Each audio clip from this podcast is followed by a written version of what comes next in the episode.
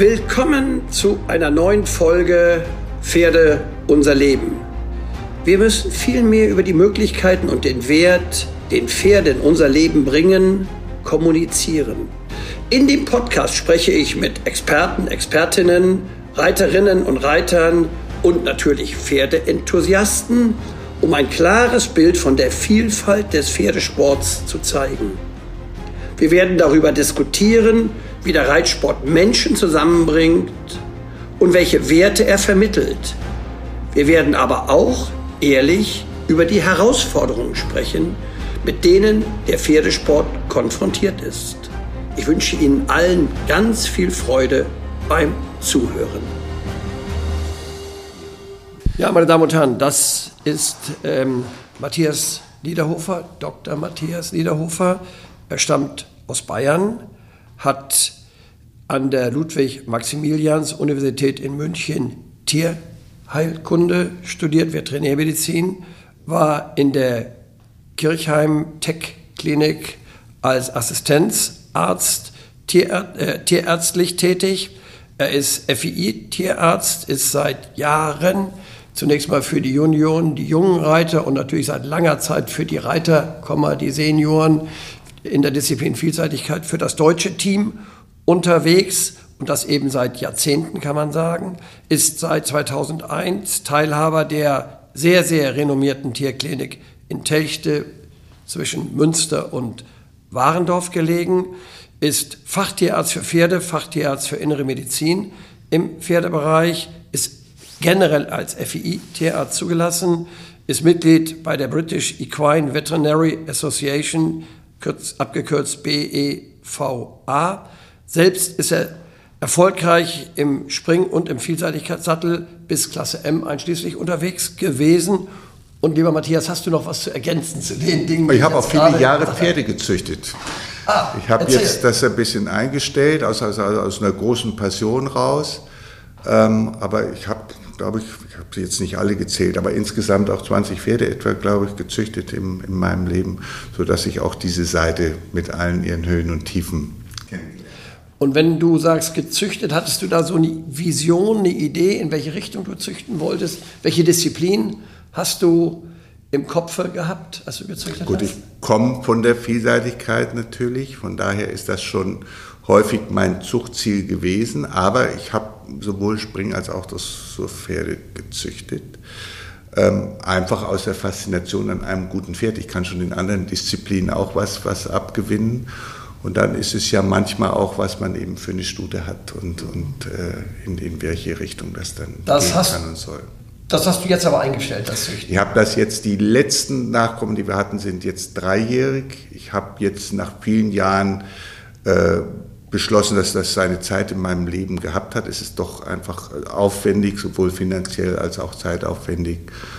Und ähm, aufgrund meiner Arbeitsbelastung ist es eben schon so, dass ich mich auch selber nicht so darum kümmern kann, wie ich das gerne würde. Und ich mit den Möglichkeiten, das eben in fremde Hände zu geben, auch immer nicht so glücklich war oder die Unzufriedenheit damit über die Jahre gewachsen ist, sodass ich jetzt erstmal einen Schlussstrich gezogen habe. Ich nenne das jetzt mal so. Hast du, um gleich im Thema zu bleiben, diese Pferde zum Teil auch selbst angeritten und vielleicht sogar im Sport vorgestellt? Oder war es mehr die Perspektive züchten und dann irgendwie an andere abgeben, Komma, verkaufen? Ich habe beides gemacht. Also ich habe ähm, im Sport selber vorgestellt, nur die allerersten. So, dass ich, ich habe ja mehr oder weniger das Reiten eingestellt oder zumindest das sportliche Reiten eingestellt in meinen ersten Jahren in Techte. Mein ältester Sohn ist 1997 geboren und das war eigentlich so ein bisschen der, der Cut, wo es dann eben so, so gar nicht mehr ging. Es war vorher schon ein bisschen schwierig mit der Arbeitsbelastung zu vereinbaren und dann merkt man ja auch, dass man das dann auch nicht mehr so gut kann und macht, wie man das eben vorher getan hat. Und dann aber eben mit dem, mit dem ersten Kind kam eigentlich so ein Cut oder, oder mit dem zweiten, wo man sagte, jetzt irgendwie kriegen wir es irgendwie alles gar nicht mehr voreinander. Und das war dann der äh, Grund, dann eben auch nochmal in die, in die Zucht so ein bisschen einzusteigen. Ich hatte als Student schon einmal drei Fohlen gezogen. Ähm, weil ich eben dachte, irgendwie so ein bisschen hält man die Verbindung. Und ich habe dann zwischendurch schon immer wieder geritten, aber ich bin nicht mehr oder nur noch sehr, sehr selten zum Turnier gefahren. Ähm, ich würde sagen, ein Drittel unserer jungen Pferde haben wir selber angeritten, jetzt also in den letzten Jahren wieder, wieder vermehrt, weil ich auch eine reitende Tochter habe. Also ich bin Vater einer reitenden Tochter. Ähm, und dazwischen gab es schon eine ganze Reihe von Jahren, wo man die eben, eben weggegeben hat und auch ausbilden hat lassen. Ja, ich kenne das von, von, von allen Seiten. Wie bist du denn zum Reiten gekommen, zum Pferd? Über meine Eltern. Ähm, ich komme so, da muss man dazu sagen, ich komme ja aus, aus Bayern, das ist jetzt nicht so Pferdeland wie hier in Westfalen. Aber am Ende habe ich das meinen Eltern zu verdanken, die eben in den 70er Jahren, als ähm, die Familie eben sich das dann auch leisten konnte, irgendwie da Interesse am Reitsport gefunden haben. Das hat in meiner Familie nur insofern einen Hintergrund, als es einen reitenden Großvater beim Militär gab, den Vater meines Vaters, der aber sehr früh gefallen ist. Also mein, als mein Vater eben vierjährig war, das ist so in der Vergangenheit eigentlich der einzige Punkt, ist aber vielleicht für meinen Vater dann, also man muss man dazu sagen, meine Eltern sind beide Flüchtlinge, mein Vater aus Ostpreußen, meine Mutter aus der Tschechoslowakei. Und haben dann eben da in, in, in, Niederbayern, damals in Landshut, eben ihre, ihre Jugend verbracht und, und da eben dann auch ihre Familie gegründet. Aber das mag für meinen Vater so ein bisschen der Hintergrund gewesen sein, warum sie dann da eben Anfang der 70er Jahre eine Möglichkeit gesucht haben, um eben, eben Reitsport zu betreiben, ohne, ohne dass sie vorher irgendwie einen Hintergrund hatten. Und dann ähm, haben sie uns Kinder eben mitgenommen. Und dann habe hab ich ganz wie in der Reitschule auf dem, auf dem Land. Also in Landshut gab es damals in, in, der, in der Stadt so das alte Landgestüt, so, da, da gefiel es aber meinen Eltern offensichtlich nicht so. Und dann gab es eben so ganz ländlich auf einem, einen ländlichen Reitverein, wo aber eben auch ein Schulbetrieb war. Und da haben wir angefangen. Und ich eben auch mit angefangen. Und dann war es aber eben in meinem Fall so, dass das sehr früh dann schon also eine, eine echte Begeisterung entfacht hat. Ich habe also dann schon als, als Zehnjähriger Zeitungen gesammelt und stand da immer am Turnier und so wie das früher üblich war, habe dann, wenn ein Turnier da war, die Pferde im Schritt trocken geritten, begeistert und so weiter und so fort. Und dann gab es aber auch relativ bald ein eigenes Familienpferd, ein Vollblüter von der Bahn damals, und so hat es sich dann, dann weiterentwickelt. Und am Ende bin ich aber eigentlich der Einzige in der Familie gewesen, der beim Reiten geblieben ist. Ich habe zwei Schwestern, die auch ein bisschen geritten haben, aber so der, der, der Funke so richtig übergesprungen ist bei mir und das zog dann ja auch alles so ein bisschen, bisschen nach. Wenn du das alles jetzt betrachtest, was du ähm, durch Pferde erlebt hast, vor allem auch in den Anfängen, wie würdest du sagen, wie hat das dich, wie hat das deine Persönlichkeit, die Persönlichkeit Dr. Matthias Niederhofer beeinflusst? Ja gut, mein, mein ganzes Leben ist, ist äh, ja schon sehr geprägt gewesen bis zum, bis zum heutigen Tag durch Pferde. Das geht ja los mit der, also über viele Jahre als, als Jugendlicher und als Student war einfach der, der Reitsport, ich sag mal, der prägende Teil meiner, meiner Freizeit. Ähm, das Tiermedizinstudium ist ja auch schon sehr zeitaufwendig von den Zeiten, die man da am, am, am Schreibtisch verbringt. Da war jetzt nicht viel feiern gehen und auch alles, was, äh, ich sag mal, an, an sozialen Kontakten in der Zeit entstanden ist, auch Freundschaften bis zum heutigen Tag, haben eigentlich mit dem Reitsport zu tun. Da ist nicht viel. Es gibt natürlich aus der Schule noch so, so ein paar Freunde, die nichts mit dem Reiten zu tun haben, aber danach, wenn ich so überlege, ist das schon viel am Reitsport ausgerichtet und dann auch an, an, an meinem Beruf. Und äh, in, in, der anderen Hinsicht ist es eben, dass ich schon auch bei der Tiermedizin gelandet bin, einmal aus, der, aus dem Bedürfnis raus, was mit Pferden zu machen. Irgendwie erkannt hatte, oder es wäre jetzt in meiner Familie, also der Hintergrund war nicht so da, und ich würde jetzt auch mal sagen, das Talent nicht für eine, für eine ich sag mal jetzt Karriere als Profireiter. So Phasen hat es als Jugendlicher natürlich schon gegeben, aber ähm, so, und dann kam das zu dieser Wahl der Tiermedizin schon in erster Linie, weil ich was irgendwie mit Pferden arbeiten wollte oder eben Pferde in, in meinem Leben auch, auch beruflich haben wollte. Und so bin ich, bin ich da gelandet. Und von da ging es dann eben den Weg, den es gegangen ist. Von daher war das schon sehr lebendbestimmend. Und seit ich als Tierarzt arbeite, verbringe ich meinen ganzen Tag mit Pferden und, und alles, was so drumherum ist, äh, macht, hat natürlich auch viele Aspekte dem Pferdesport betreffend.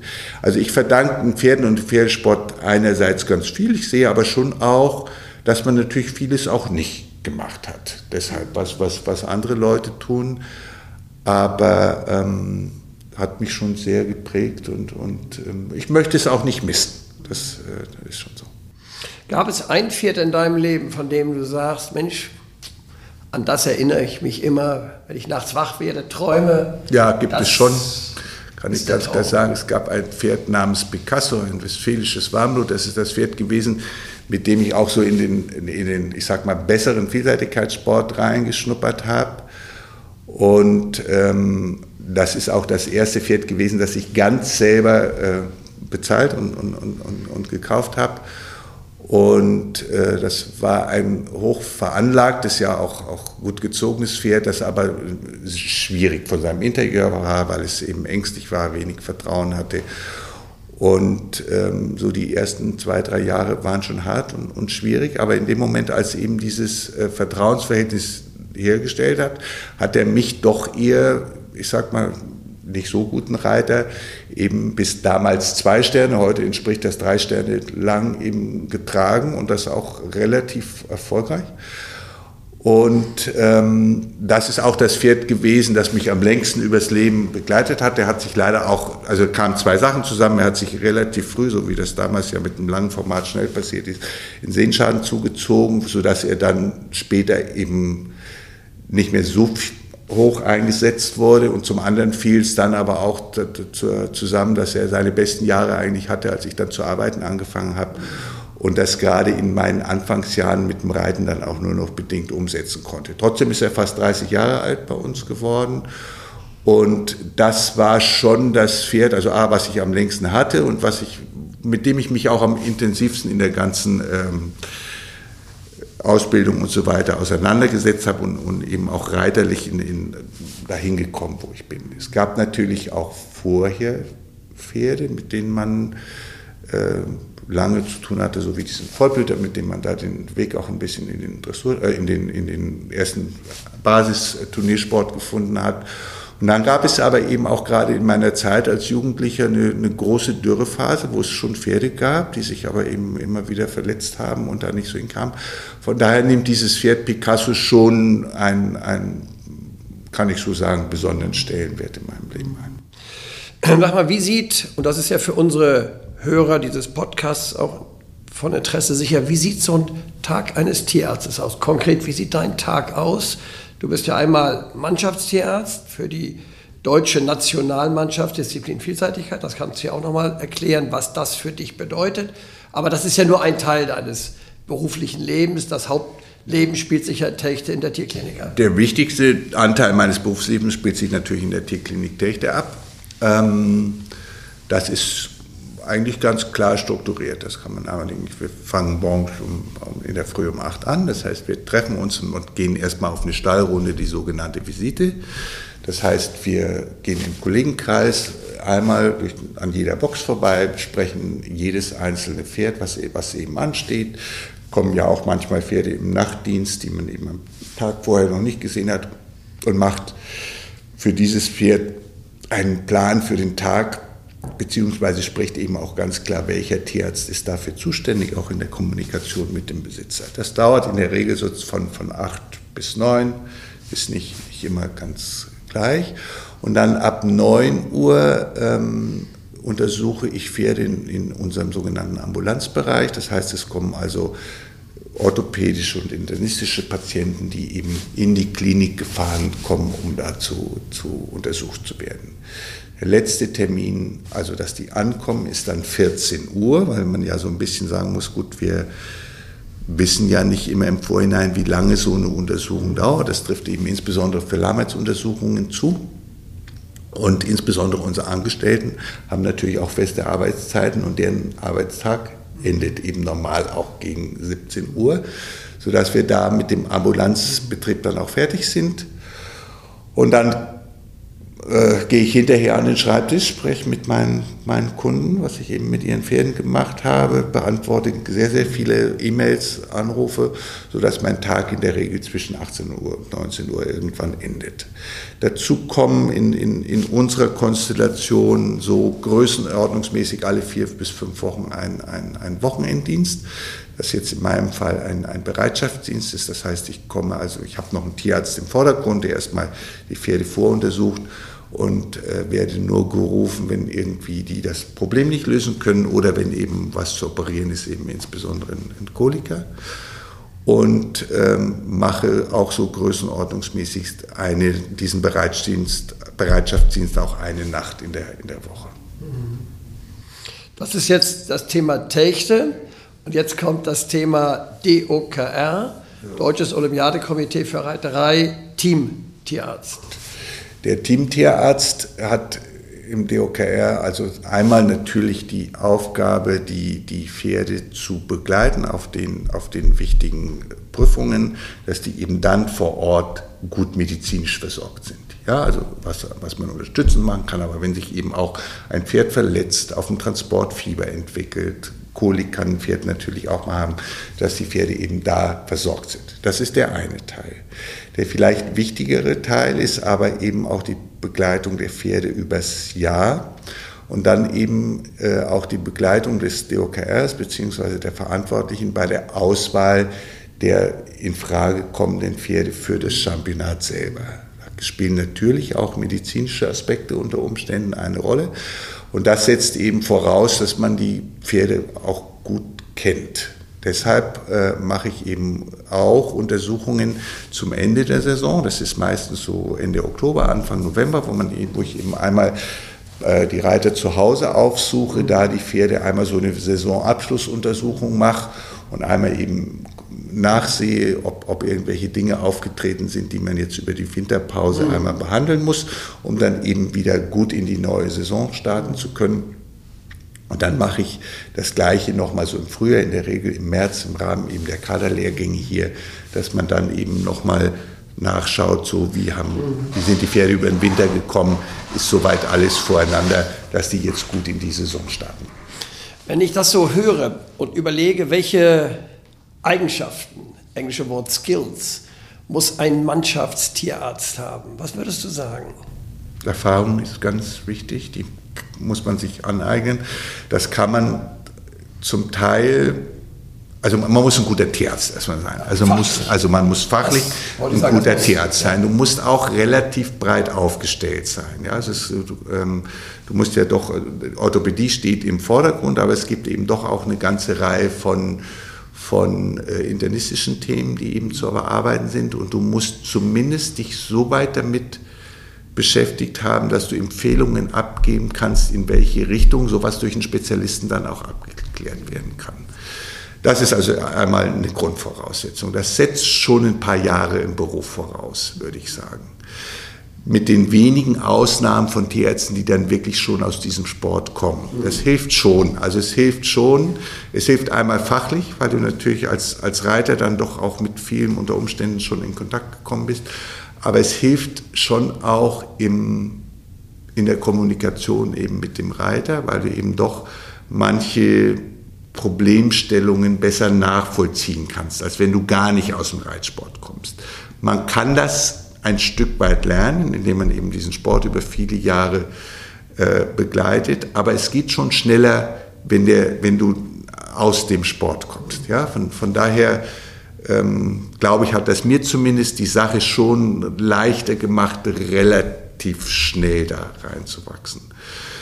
Und dann ist aber auch Erfahrung nötig im Umgang mit Reitern und, und Offiziellen weil es ist ja nicht immer alles schwarz und weiß.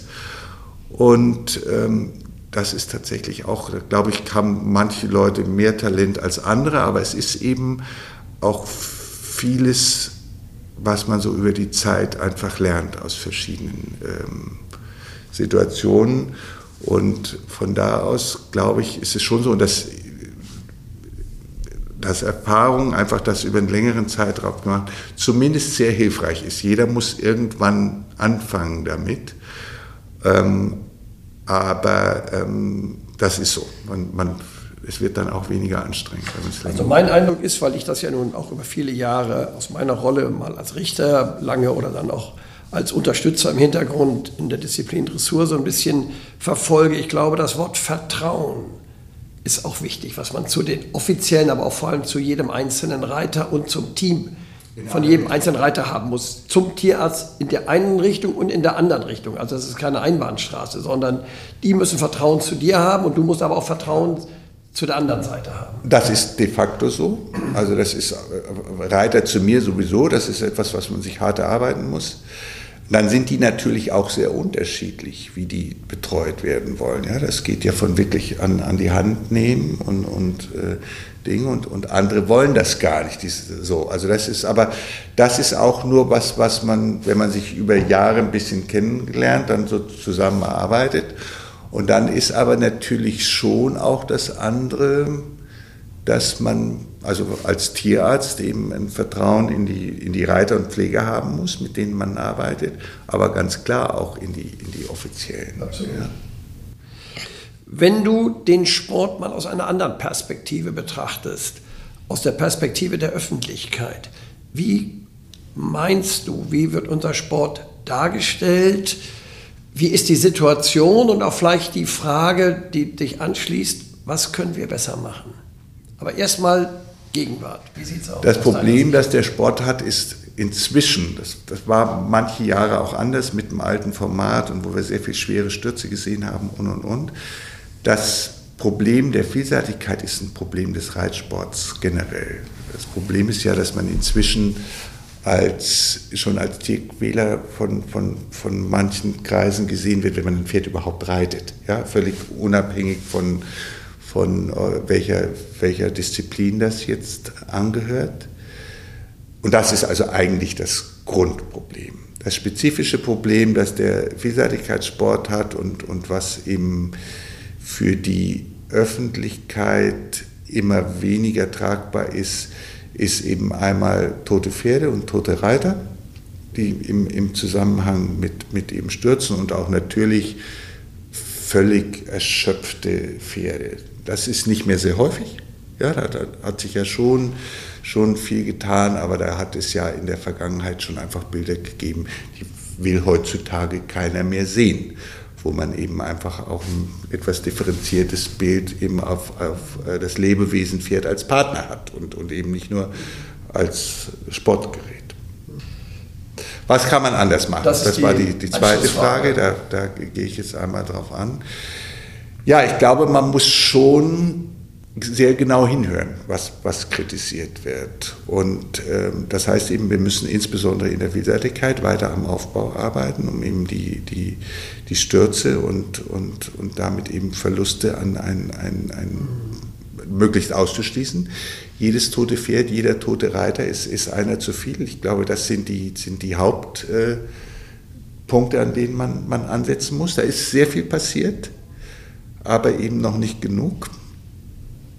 Der Reitsport generell muss sich mit vielen Dingen beschäftigen, nach wie vor. Das geht, ich, ich nehme eine, einige der Dinge raus, die so ein bisschen, ähm, ich, ich, lese soziale Medien primär mit und ich tue es aus diesem Grund, weil ich eben sage, dass äh, ähm, um, um, so ein bisschen am Puls zu bleiben. Der Springsport muss sich definitiv im Thema Zäumung beschäftigen. Da, da ist ein großes äh, Handlungsbedarf. Das wird einfach nicht gut wahrgenommen und ist auch nicht schön. Oder? Wenn ich so ein Pferd sehe, das, das nur über ein Parcours zu reiten ist, ähm, wenn das eben mit 10 Kilo Metall irgendwie am Kopf behangen ist, dann ist irgendwie was nicht richtig oder es ist aber eben eigentlich nicht für die Aufgabe gemacht. Es gibt ja genug Beispiele, die zeigen, dass es anders geht mit dem richtigen Reiten und mit dem, mit dem richtigen Pferd. So.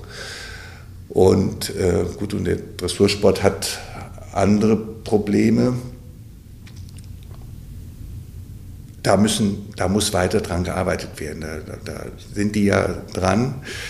Und wir müssen schon nach wie vor aufpassen, dass, das ist was, was ich persönlich nahe dass, der, dass das nicht noch kommerzieller wird. Und, und wir, wir rutschen ja in so eine, also Reitsport ist immer einerseits ein Sport für vermögende Leute gewesen, aber es gab immer eine gute Basis, wo das eben aus der Landwirtschaft kam, wo das eben auch viele Leute betrieben haben oder betreiben konnten, die eben nicht vermögend war, sondern wo es eben, eben eine gute Basis hat.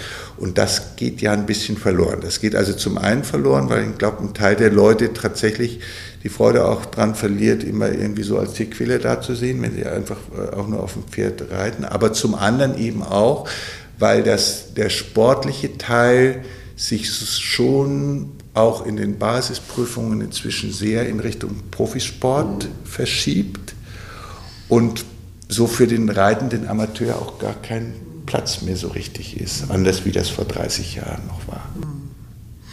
Wo siehst du den Sport in fünf Jahren?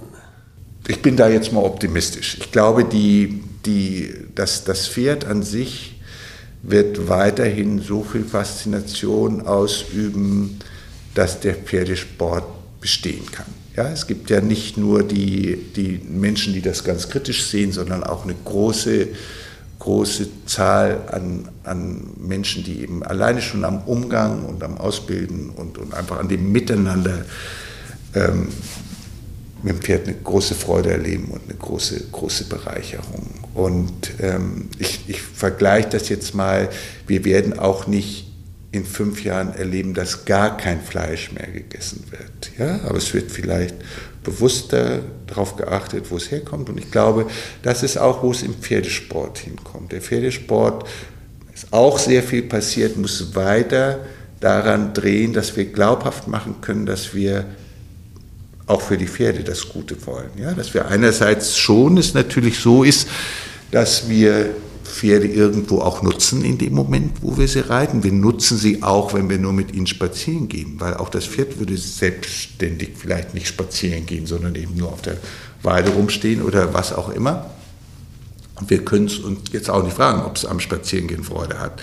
Das ist nun mal so. Das, das muss man schon erstmal als Grundlage akzeptieren. Also A, es ist in Ordnung, ein Pferd zu halten und zu reiten. Das, das müssen wir erstmal als Postulation aufstellen. Und solange wir diesen gesellschaftlichen Konsens erhalten können, wird es Pferdesport geben. Und dann muss man aber schon eben sehen, dass, dass äh, es so reguliert wird, dass eben dieser Überkommerzialisierung Einhalt geboten wird. Und man muss darauf achten, dass eben der, die, die Grundlage nicht wegbricht, dass es auch ein Sport für eine breite Masse sein kann. Das sind, glaube ich, die Hauptdinge, die man nicht aus dem Auge verlieren darf. Äh, für mich ist es interessant, was du jetzt sagst, deine Gedanken, denn ich bin im FII Eventing Komitee, im Vielseitigkeitskomitee gewesen, als die lange Prüfung in eine kurze Prüfung verwandelt wurde. Die erste kurze Prüfung war 2004, also vor 19 Jahren, Athen, äh, Olympische Spiele, weil da es nicht möglich war, Roads and Tracks, also äh, Wegestrecken und Steeplechase, also Rennbahn mit zu integrieren. So, und die Zeit war damals reif. Und deshalb ist es interessant, jetzt nochmal auch aus deiner Sicht zu hören, wie das Format sich bewährt.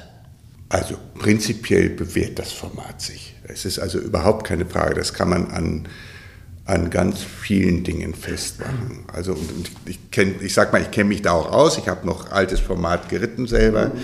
Ich habe äh, altes Format für ein paar Jahre zumindest begleitet als, als Mannschaftstierarzt in der Zeit von, von, also als nur nicht offizieller Tierarzt, aber als Begleiter von Fidi von Saldern, damals von, von eben auf dem Weg nach Sydney hin äh, und dann eben nach Sydney dann schon als Mannschaftstierarzt der Junioren und dann eben auch für zwei Jahre Senioren bis eben äh, 2002 in Jerez. Also ich kenne das aus verschiedenen Seiten und man kann einfach ganz klar sagen, was ähm, die, der absolute Vorteil des, des neuen Formats ist, dass die Pferde sehr viel weniger erkranken. Also die, die Zahl der, der schweren Sehnenschäden ist einfach dramatisch zurückgegangen. Und das äh, führt eben schon dazu, äh, dass die Pferde länger gesund bleiben, länger im Sport bleiben und eben auch, und das, das sieht man ja auch, wenn man jetzt die, die äh, Teamzusammensetzung der Championate der letzten Jahre verfolgt, ähm, wie viele Pferde eben über viele Championate eingesetzt werden können und auch bis zum relativ hohen Alter in sehr gutem Zustand an dem, an dem Sport teilnehmen. Und das ist eben mit dem langen Format einigen wenigen Ausnahmeindividuen äh, zuzuschreiben gewesen. Das ist der eine Aspekt, also der, der jetzt für mich am, am, am wichtigsten ist. Der andere, wenn ich das als Reiter betrachte, hat der, hat der Wechsel des Formats natürlich das Reiten unglaublich verbessert, in, in, in jeder Hinsicht. Also äh, das, das Dressurreiten findet auf einem ganz anderen Niveau statt, das, das Springreiten findet auf einem ganz anderen Niveau statt und auch das Geländereiten ist sehr viel besser geworden, weil eben das sehr viel technischer geworden ist. Also dass die Ausbildung der, der Pferde muss einfach viel gründlicher und anders sein. Es war ja so, wie die, wie die Kurse früher gebaut waren, musste man natürlich auch ein bisschen Gelände trainieren. Du musstest ja irgendwo dieses Grundvertrauen erstmal herstellen, dass die Pferde eben über den Graben sprangen und so weiter und so fort. Aber das, was die jetzt heute machen, dass die eben sehr regelmäßig diese gestellten Auffragen, äh, Aufgaben eben abfragen, das war damals ja gar nicht, gar nicht so üblich, dass das eben ständig auch im, im Training zu tun. Nein, nein, das ist sicher richtig. Es ist technischer geworden. Es ist dann auch durch die Sicherheitsmaßnahmen an den einzelnen Hindernissen auch, wenn man so will, unfallfreier geworden. Dennoch ist der Sport nicht völlig verändert worden. Die Aufgaben in der Dressur sind schwieriger geworden. Das Springen ist von den Anforderungen her schwieriger geworden. Das ist sicherlich alles richtig. Ich brauche einen etwas anderen Pferdetypus. Ich muss auch als Reiter einfach reiterlich richtig gut sein in allen drei genau. Disziplinen, Das habe ich gar Also das Chance. Reiten ist schon um Klassen besser geworden, was man ja auch einfach daran sieht, dass eben auch hierzulande der, der Vielseitigkeitssport eben eine gewisse Professionalisierung oder eben die ganz guten Leute eben auch Vollprofis sind. Ähm, so wie früher, dass wir mit, mit reinen Amateurteams losgefahren sind oder, oder, oder auch dieses fantastische Goldteam von Seoul mit diesen ganzen jungen Leuten, die zum Teil direkt aus dem, aus dem Jugendsport ins Olympiateam kamen, das ist ja heute gar nicht mehr denkbar. Ja, und wenn wir Sandra sehen, äh, die top, top, top springen reitet. Michi sowieso über jeden Zweifel erhaben im Springparcours über vier und fünf Sterne Kurse reitet, als wenn es seine Primärdisziplin wäre. Ingrid Klimke letztes Jahr im EM-Team äh, noch Dressur gewesen. Also das ist schon enorm und ich glaube auch, wenn man in Aachen ist, da gucken viele Reiter anderer Disziplinen zu, wenn sie die Vielseitigkeitsreiter sehen. Im Parcours, im Gelände sowieso und aber auch in, im Dressurviereck. Also das ist sicherlich auf der Habenseite. Dennoch, wie würdest du das Format, was wir jetzt haben, weiterentwickeln, damit es zukunftsfähig bleibt und ich sage auch mal ganz bewusst, auch im olympischen Programm bleibt, weil da ja nach wie vor das Fragezeichen ist, wie geht es nach Athen, Entschuldigung, nicht nach Athen, wie geht es nach Paris weiter? ich fange jetzt mal hinten an so ein bisschen. Das Verbleiben im olympischen Programm betrifft ja den Reitsport generell, wenn wir mal ganz ehrlich sind. Die Vielseitigkeit ähm, steht da natürlich insofern auch nochmal besonders im Fokus, als sie den Veranstalter vor besondere Herausforderungen stellt. Ähm, und ähm, eben auch aus Kostengründen und so weiter und so fort. So eine Geländestrecke hinzustellen und so weiter ist ja doch einfach nochmal eine andere Hausnummer als eben, ich sag mal, nur, nur eben eine Reitanlage. So. Ähm, das andere, was, was ist, ist, ist eben all diese Sicherheitsbedenken, die die dann eben so an so einem Geländetag, jetzt nicht nur die Reiter und Pferde betreffen, sondern auch die, die Dinge, das ist ja auch ein großes Thema. So, wenn wir jetzt einmal den, den ähm, Aspekt sehen, Akzeptanz der Öffentlichkeit, was machen wir da mit unseren Pferden, glaube ich, kann man, also Dressur und Springen, so, was glaube ich, kann und, und muss man nichts tun. Ähm, am Gelände, ich glaube, das mit dem Gelände geht nur über den Aufbau. Und das, das heißt eben, dass äh, man einen guten Mittelweg finden muss mit einer angemessenen Streckenlänge. Ja, ich glaube, es kann nicht immer noch kürzer werden und noch technischer. Das ist auch ganz klar nicht das, was die Reiter wollen, weil die Reiter eben sagen, ja, die Pferde sind durch diese kurz aufeinanderfolgenden, sehr technischen Aufgaben schon sehr überfordert zum Teil und die sind zwar vielleicht nicht körperlich müde, aber die sind kopfmüde. Die sind äh, kopfmüde. Das heißt also, das kann nicht der Weg sein. Aber gerade jetzt bei die, die Europameisterschaft, die wir uns hinterher haben, ich glaube, das lässt sich nur vermeiden, wenn dann eben zeitig vorher nochmal jemand so einen Aufbau auch überprüft. Also ich würde das jetzt gar nicht so sehr an diesem französischen Aufbau, der hat sich viel Mühe gegeben und und und. Aber ich glaube, ähm, das hätte sich jetzt nur vermeiden lassen, dass es da nass sein kann, das wissen die. Die hatten mehrere Pläne, haben sie auch umgesetzt, das ging auch gut. Wir empfanden jetzt das trotzdem keinen guten Geländetag, weil zu viele Pferde gefallen sind und die Pferde zu müde waren. Und da hätte es, glaube ich, so sein müssen, oder das ist das Einzige, wie ich mir vorstellen kann, dass man eben, dass man eine entsprechende Kontrollinstanz nochmal einmal vorher einrichtet, aber eben vier Wochen vor dem Championat und eben nicht erst anreist, äh, so. Inwieweit das, da bin ich jetzt auch zu wenig drin, inwieweit das, das stattgefunden hat und dann auch nicht äh, gegriffen hat, das weiß ich nicht. Aber es war ja schon so beim Abgehen, wenn man da äh, unterwegs war, eben auch mit entsprechend sachkundigen Leuten, dass eben das leider schon alles so gekommen ist, wie man es auch beim, beim Abgehen ein bisschen, bisschen vermuten musste. Und von daher würde ich jetzt mal sagen, wenn eben äh, die, die Abnahme der Strecke nicht nur, nur auf primär, also die Richter können es, glaube ich, nur bedingt beurteilen. Ich will jetzt nicht sagen nicht, aber bedingt, das müssen wir jetzt rausschneiden. Aber ich glaube nur bedingt so. Ähm, der TD kann es beurteilen, ist aber dann so, dann sind die nur zwei und dann sind ja nur auch Zwänge von außen und oft geht es ja dann auch besser, als man irgendwie denkt. Ich glaube, die, die Kontrollinstanz muss vielleicht ein bisschen weiter gefasst werden und so lässt es sich vielleicht vermeiden, dass man eben sagt, na gut, den letzten Berg brauchen wir jetzt aber nicht unbedingt und, und äh, so und. Also da bin ich bei dir. Ähm, ich glaube auch, ich bin ja nun selber championatserfahrener Richter, bin sicherlich nicht der Held im äh, Beurteilen von Geländestrecken, aber eins ist klar, wenn du erstmal vor Ort bist, kannst du nur noch, wenn überhaupt, kosmetisch was machen. Da kann sich aber nicht mehr viel vom Grunddesign ändern.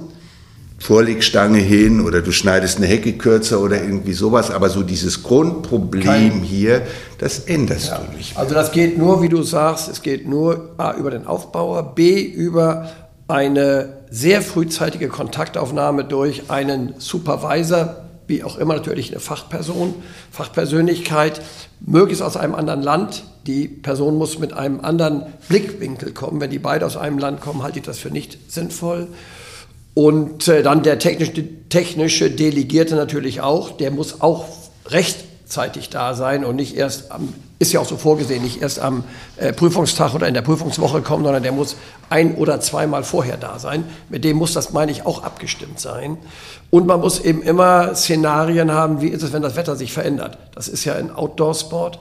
Und das können wir ja haben. Wir können zu große Hitze haben, wir können Regen wie jetzt haben, dass die Strecke eben unter Wasser ist ich glaube, das sind die Dinge, die alle mit ja, einkalkuliert werden müssen. Nicht? Also das ist schon das, und das macht diesen Sport eben einerseits Faszination. Das macht es schwierig, gell? das macht, macht es schwierig, weil ich mache das ja auch jetzt viele Jahre. Ich verstehe nicht viel von Geländeaufbau. Ich habe viel gesehen über die Jahre natürlich, aber ich verstehe nicht viel von Geländeaufbau. Aber ich habe natürlich viele äh, Championate erlebt, wo es auch mal andersrum war, wo man sagte, oh, das ist jetzt aber irgendwie schwer und, und, und es ging super. Und ich habe auch Championate erlebt, wo man abgegangen ist und sagte, na gut, das findet jetzt aber eher auf, der, auf dem unteren Level, also im unteren Niveau des Levels statt und wo dann unglaublich viel passiert ist und, und, und. Was natürlich manchmal auch dann daraus resultiert, wenn es scheinbar eben nicht so schwer ist, dass die Reiter eben sorgloser reiten. Und ähm, ja, und das ist natürlich einfach eine, eine Unsicherheit, die bleibt. Es sind einfach und das macht ja aber auch die Faszination des Sports wieder aus. Das wollen wir jetzt auch mal ganz klar sagen. Der Leute, die das betreiben, das eben anders als im Springen oder im Dressursport, man nicht jedes Wochenende auf dem Reitplatz reitet. Äh, die Dressurreiter immer die gleichen Aufgaben. Gut, die Springreiter haben so ein bisschen unterschiedliche Parcours, aber es ist doch so ein bisschen ähnlich.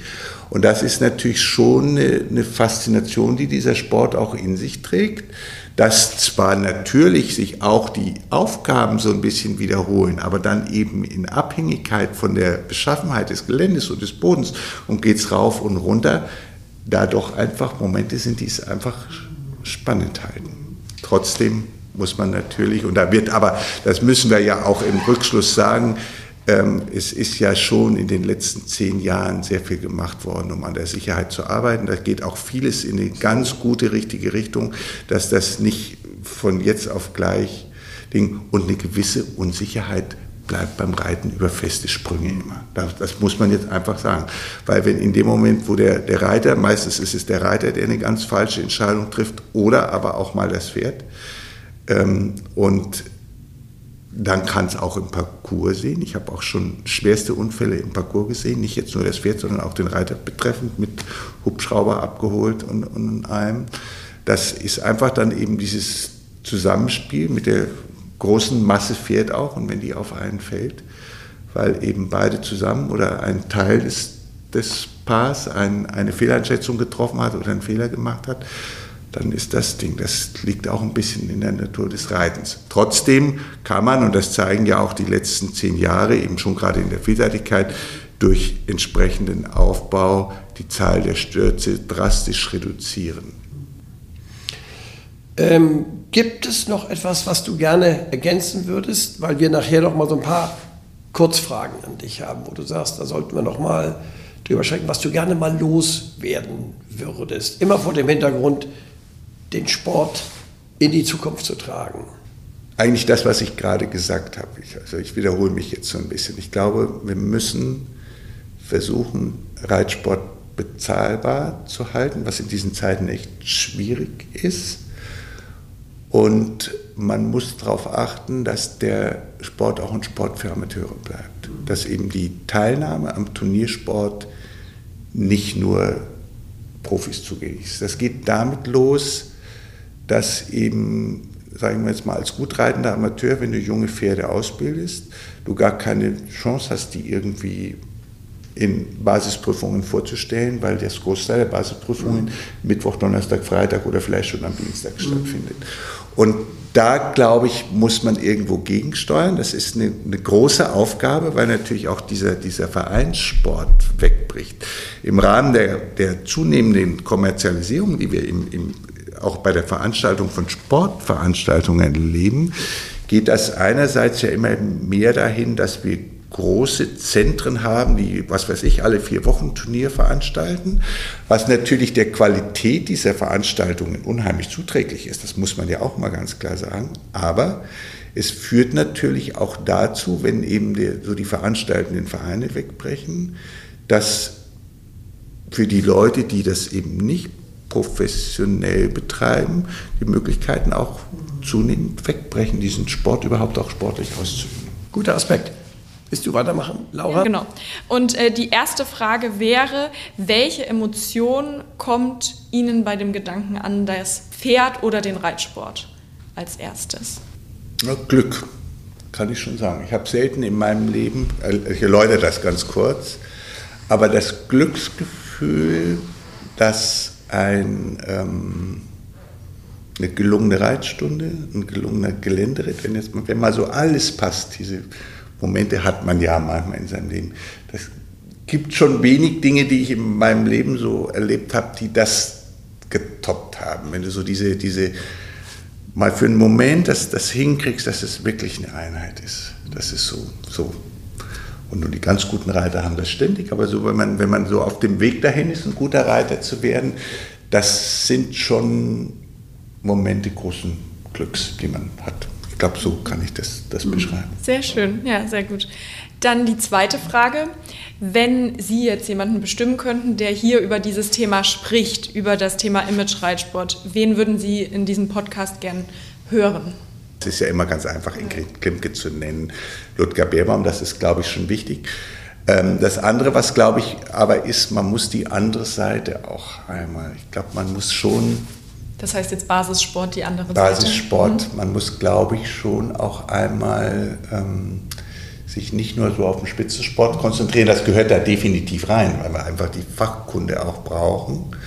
Und es ist mit Ingrid Klimke natürlich auch jemand, der zumindest sich auch schon zu einer sehr frühen Zeit irgendwie damit aus, auseinandergesetzt hat und, und, schon eine gewisse Vorreiterrolle hatte. Äh, wie hält man auch Sportpferde, pferdegerecht und und und. Das, das ist die zweite, das ganz großes Verdienst von Ingrid, jetzt neben ihren vielen reiterlichen Qualitäten. Aber sie ist schon mit einer der ersten gewesen, die eben schon vor 20, 20 25 Jahren ganz klar gesagt hat, auch ein, auch ein Hochleistungs-Dressurpferd, Hochleistungsvielseitigkeitspferd muss regelmäßig Weidegang haben und, und, und. Und da war sie in dieser Zeit schon, schon Vorreiter. Inzwischen ist das ja etwas äh, normaler. Ähm, also ich glaube, Sie müssten definitiv jemand aus dem Basissport haben, eine gute Reitlehrerin, die aber, aber Reitunterricht für Anfänger gibt. Also äh, wirklich, und zwar jetzt auch vielleicht nicht unbedingt Herrn Schulze-Nius, der, der natürlich Ding, sondern ich glaube eine, eine Reitlehrerin, die das seit vielen Jahren im Verein macht und vielleicht schon vielen jungen Leuten aufs Pferd geholfen hat. Weil die kämpfen ja auch mit zunehmenden Problemen und und und. Und es ist ja doch immer noch das, wie die Leute zum Reitsport finden. Es ist keine Kunst hier in Westfalen, so und auch da ist es ja schwerer, aber per se, wenn der Reitsport nicht weiter Begeisterte auch, auch ansprechen kann, die nicht aus dem reiterlichen Umfeld kommen, dann wird das irgendwann austrocknen. Und es gibt, also das, ich bin so ein Beispiel, aber ich erinnere mich auch, es gibt Leute, die tragen das einfach in sich. Ja, die, die kommen in Kontakt. Und das gibt es auch bei Jungs. Bei Mädchen hat das nochmal eine, eine, eine andere Perspektive. Aber es gibt auch bei Jungs, die kommen in, und sind einfach von dieser Materie begeistert. Jetzt nicht nur, weil das ein Pferd zum Streicheln ist, sondern eben auch von diesem sportlichen und was ist Ding. Und äh, das sind und, und für diese Leute muss es ja auch irgendwo einen Einstieg geben, weil sonst, wenn, das, wenn, wenn der, der, der Funken muss ja entzündet werden. Und wenn wir eben den Reitsport am Leben halten wollen, können wir den, den, Nachwuchs nicht nur aus den Kreisen ziehen, das ist leichter für die, die sowieso aus einer Pferdezucht kommen und, und, und. Und das hat ja den, den Reitsport in den 70er Jahren auch erstmal groß gemacht, dass eben auf einmal eine, eine, ganze Reihe von Leuten sich das leisten konnten und dann aber eben auch die Möglichkeiten da waren, eben erstmal über eine Reitschule irgendwie einzusteigen. Und das habe ich das Gefühl, vielleicht bin ich aber auch zu weit weg, bricht ein bisschen weg. Mhm. Nee, das ist ein, ein, schöner Gedanke, den wir ja auch schon hatten, da mal vielleicht sogar eben eine Reitlehrerin oder ein Reitlehrer mit Schüler. Ähm, sicherlich auch mal interessant. Ja. Genau, dann zu meiner dritten Frage. Äh, wie würden Sie das Pferd in drei Worten beschreiben? Also, wenn Sie jetzt jemanden ohne das Wort Pferd zum Beispiel zu verwenden, ähm, ein Pferd beschreiben wollten, welche drei Worte würden Sie verwenden? Anmut, Kraft. Das ist auch eine Naturgewalt. Ja, mhm. es ist schon nach wie vor. Mit allem, was für züchterisch und und und. Aber wenn man, wenn man erlebt, was so ein Pferd alles kaputt machen kann, wenn es mal wirklich, also das. Hm. Genau, und meine letzte Frage, wenn Sie in der Lage wären, ein Gesetz über die Reiterschaft zu verhängen ähm, oder alle Pferdefreunde, welches wäre das? Es ist ja schwierig, es gibt ja Gesetze. Es ist ja nicht so, wenn man, wenn man ähm, es gibt, es gibt an sich alles. Es gibt ein Tierschutzgesetz, es gibt alle möglichen Reiterpässe, Reitabzeichen, dass die Leute eine entsprechende Sachkunde erlangen müssen und und und.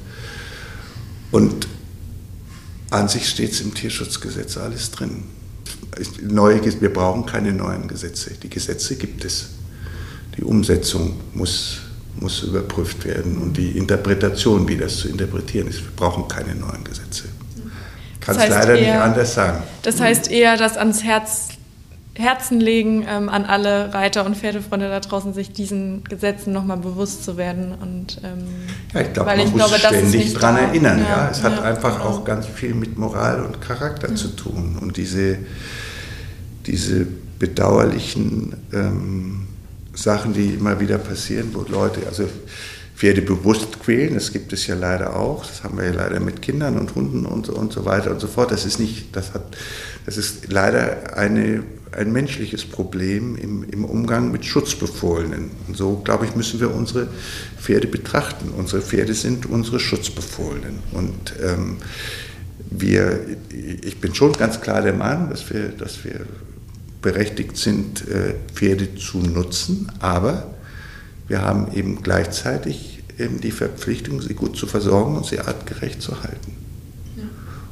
So, und Gesetze gibt es genug. Man muss nur sich mit den, den Auswüchsen beschäftigen. Ob es artgerechte Haltung ist, jetzt wenn wir nochmal ein Beispiel rausnehmen, dass ein Spitzenspringpferd inzwischen die Hälfte seines Lebens auf dem LKW oder im Flugzeug verbringt, das lasse ich jetzt mal dahingestellt. Also wenn Sie jetzt irgendwie sagen, gut, wo sehe ich Regulierungsbedarf? Die Gesetze gibt es eigentlich, aber wo sehe ich Regulierungsbedarf? Dann würde ich, glaube ich, sagen, das ist ein Punkt, wo, wir, wo man eigentlich mal drüber sprechen müsste.